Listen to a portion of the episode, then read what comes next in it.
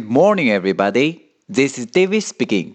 大家好，我是 David 老师，欢迎来到乐成宏恩线上口语团 A 组 Day Eighty Eight. Here we go. 新学期，小萌和小新谈论着新买的文具套装，看看他们说了些什么。How many pencils do you have?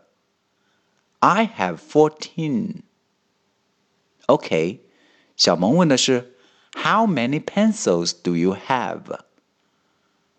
How, how，注意这里 o w 要发老虎音，ow, ow, how, how many 有多少个 pencils 铅笔 do you have？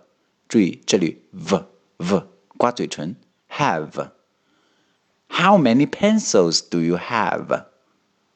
I have fourteen. OK，完整来一遍。How many pencils do you have? I have fourteen. That's all for today.